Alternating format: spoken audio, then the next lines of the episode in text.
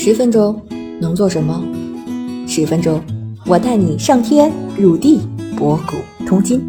这里是校友录，我是主播三十七度的坚果奶酪，欢迎你和我一起校游人生。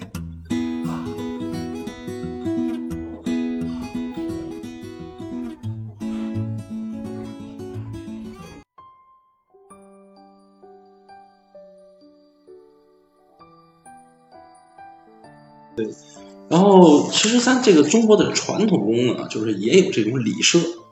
礼社的话，其实意思是一样的，就孔子他们那种玩法啊，审审物啊，什么引购啊、入购啊，就是这些这个这这些词儿。但是因为我们是偏社准的，我对这个礼仪方面的就差一些，我不是太研究这些东西。呃，然后日本这个和风呢，就是让人看着仪式感就特别强，哎、穿上那样的衣服，走上怎么去拿每一个步骤，他们打分的话，更多是根据动作，它不是说看环值的。但是我们呢，就是也我也玩传统，但是我是不太不太去注重这些这个这个礼设这方面的，我们就是一切为了就是动作一致性，然后去打准固定的距离打环值，是就这个像这种传统宫的话，就底下再配匹马，啊，那个那个干很飘逸啊。现在这个骑射也挺火的，但是这个，那首先你得会骑马，然后还得把双手解解放放出来骑马。对对对对，这个马镫那块儿都得对对对，如果你你要骑射的话，就一定得是传统弓，因为传统弓搭在这边，你可以用五指扣着，然后这个手可以锁住它。你在马上颠的时候，箭是不会跑好的。但是你搭在这边三根手指头，那个箭箭箭没跳固定。对哦，对，抖音里边好多那种嗯，萌萌小哥的，骑马上的那个箭，你跑过去有三箭四箭就射出去了，对也挺漂亮，看着哈。对，现在有这个专门的骑射的比赛，但是这个呃成本比较高了。首先你你这不是哪匹马都能让你这么随便儿，所以说你首先得有匹自己的马，不那个这个这个环境，大城市很难了，就除非真是人家或者大草原专出生门专门的，干这个。家家里有这种矿有有场地现在。来来，我们现在把把麦克风。我说我要去，你不让我去，我觉得我就多余了，我就不说话。来来来，你来你你继续你继续你继续。我有个问题，我刚才因为那个我也插不上话，我就走神儿了。我走神儿之后，我就想我这胳膊呀，我今天这胳膊不是韧带二级损伤吗？我这还能射得了箭吗？呃，像这种情况肯定是要休息的。然呃，后胳膊哪个位置？左边左边的他特别专业，有一个什么什么韧带，我我我的韧带也受过伤，但是你受伤的情况下就不要射箭。嗯大臂还是肩头啊？什么？今天那针大不是大就是肩膀，在肩肩胛骨的那个地方。肩胛骨那个，我建议你，你首先啊，第一步，呃，这两天让二海同学买几个肘子，是吧？啊，不是肘韧带的问题，吃肘子管用你你肘子也得先可以筋儿嘛，先吃点筋儿嘛。你这个肯定是先养后恢复，恢复完了以后，你才慢慢的，然后从那个最最最小十六是吧？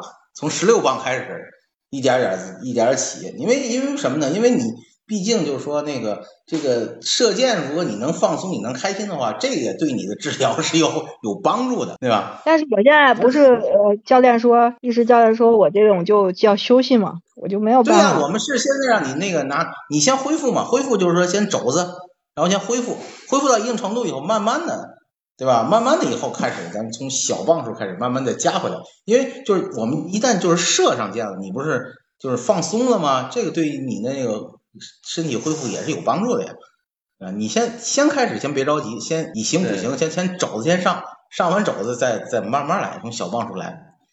因为记得上次我记得我跟医师教练，然后我们那个在指导我们射箭的时候，他跟我说的一个事儿，我觉得很很有颠覆性的。一开始是什么呢？就是说射箭这项运动不用眼睛，嗯哼，对，这个是一开始我我是不理解的，而且也以前也没怎么听说过。说这个瞄准嘛，不用眼睛，这咋瞄啊？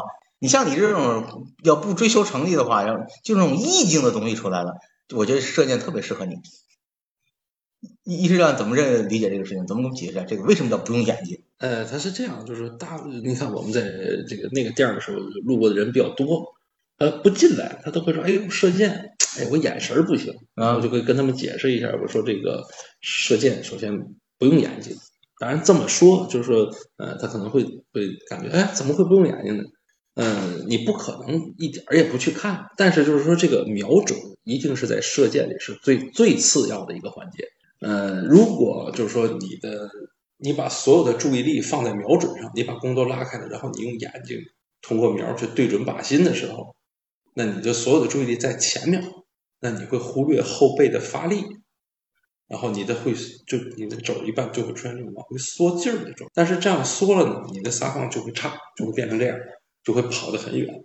但是你那儿呢，就是你要靠动作练出来，一停就已经拉开了眼瞄靶子就在一条线上，然后你做一个只想着后背的用力，啪，做一个好的撒放，嗯，那这个箭基本不会跑。那么咱们比如说真正的就是一些专业的或者一些嗯。需要取得成绩的一些人，嗯，他你在选材的时候，嗯，会关注视力这个不会，基本上就真没真没有问题，不会。呃，你看啊，最最典型的就是那个韩国的有一个叫林东贤，嗯，这你可以搜一下，他是世锦赛的有个多少年的这个纪录保持者，嗯，他的视力只有零点一，因为是就是瞎快瞎就看对对能能见光，而且而且还有一个就是盲人射箭是咱这个残运会的项目之一。那他通过什么商业不不行啊？呃，你看啊，啊就是说怎么怎么不管这个人是是是是非常的近视，还是说已经盲了，啊我们都是要给他戴上眼罩，他保证他是完全看不见。啊那我们的苗呢是在这个弓的上面，他的苗呢是在他旁边立一颗杆儿，把那个苗装在这儿，然后他可能就哎通过这个调试，哎手在这儿，这个时候啪教练给他看到，哦这个手打出去以后这个箭是准的，那这个苗就调在这儿了。那他每次上箭的时候，上完箭以后就是起，什么也看不见，拉开以后，哦手碰到这个苗了，啪他就去撒放，这基本就在玩儿。他只需要有这有一个参照，我知道我该对着哪就可以了，然后剩下是交给身体你的动作就行了。这这是一个注意力的，因为当时我们就是说在玩的时候，呃，也是就是跟国家队的这个有个叫戴小强，我们直播的时候也在互动，就是说有的人就问他，就是说如果我在射箭的时候，我这个注意力是怎么分配？嗯，你让我一点儿不看瞄也不可能，对吧？我怎么也得对一下啊！我的都知道，大部分的注意力应该放在后面，后面持续用力，这个很关键。然后他就问他那个，我这个注意力怎么分配？比如说我后面用百分之八十，前面留百分之二十，还是后面百分之九十，前面留百分之十？戴老板就说，如果我告诉你前面只留百分之一，后面要放百分之九十九，那你在实际操作的时候，这百分之九十九全都会被那百分之一带走。所以说，你所有的注意力要放在后面。前面的瞄准是靠你的身体调整出来的。首先，我在起弓的时候，我那个靶子在那儿，我这个左手就已经左右就不会再动了。不管怎么起弓，怎么把身体打开，我的手左右不再动。当然，这个得需要练啊。好，那我的左右不需要调了。然后我高开一点，往上切的时候省力。好，降到这个位置，我的前手也不再降，那我现在就拉开它。要练到这种程度以后。眼瞄靶子就在一条线，你不是在拉开弓以后拿瞄去找靶子，是你用身体已经把这个瞄调好了，你拉开就应该眼瞄靶子在一起，你只是确认一下哦在一起就行了，然后后背加力，响片一响，啪一个撒放，这个箭头肯定是准。假设，嗯假设我们在比赛当中，比如说这个运动员按照这套流程做完以后，嗯这第一箭射出去了，嗯发现可能这个箭可能打到了一个七环，嗯，偏左就正左方的七环，嗯那它的调整调哪？呃，一般如果是比赛的话，这个弓你肯定是在这个距离已经瞄调好的。啊不不不，我说的不是说器械的调整，是说嗯你的就是动作呀，或者说那个战术这这块你怎么调？比如你现在第一天打出去，确实向左歪了。嗯你应该你你所有的动作就已经全部是那种记肌肌肌肉记忆了以后，你知道吗？那你每次比赛那就可以这么讲话，就我感觉就是不需要还需要带脑子吗？既然都是所有的东西都已经在身体记忆中，嗯那我每次的调整，对对？吧？那那么那临时临场的调整是在哪？首先就是只有机器才能做到一致，嗯，绝对的一致，人是做不到的，因为这个射箭很微妙，你你动作差一点儿，它不是像在我们俱乐部这样，就是体验馆只打个八米，那你打吧，差不多的动作就都是十，没有问题。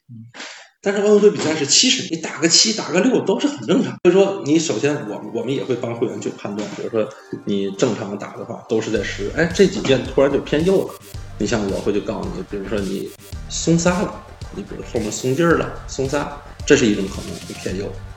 再有一个，你这一箭弓是没变，人也没变，但是你的头稍微往这边多偏了一点。那你看啊，这个咱们现在是这个点，那我多偏了一点，这个苗就已经往这边走，了我需要把这个苗再往这边挪，才能对准。但一挪，它就已经偏右了。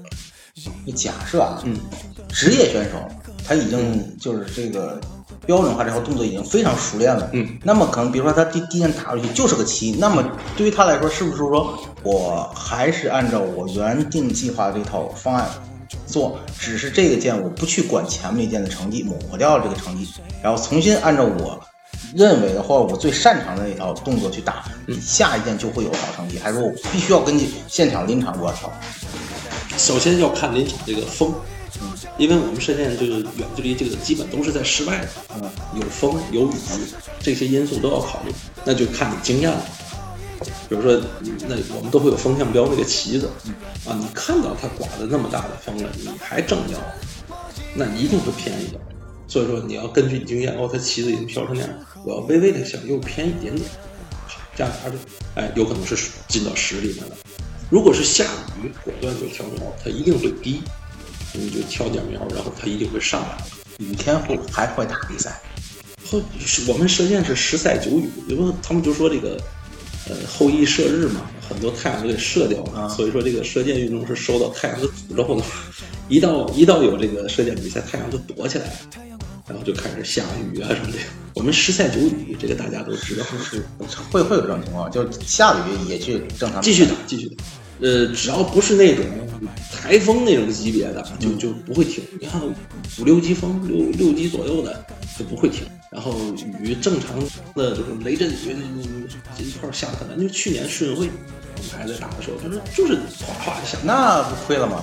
尤其比如说，比如不亏啊，大家大大家是同等的，不同等啊。他咱们感觉，比如说咱们在天津这个地方，感觉这个雨一下是是这个状态。嗯，比如说到南方，南方经常是一个小时晴，然后十五分钟雨，嗯，结束了。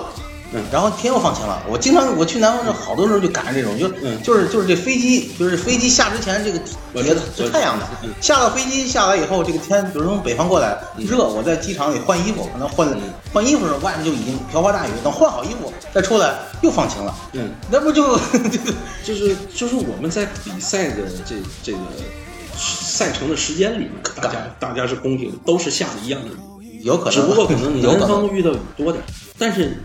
你确定他在他在下雨的时候他去训练，嗯，对吧？你北方也有雨，你也可以选择在下雨的时候训练，你就知道你应该怎么调整。这个就看你愿不愿意去付出的事儿，对吧？嗯，是一样，嗯。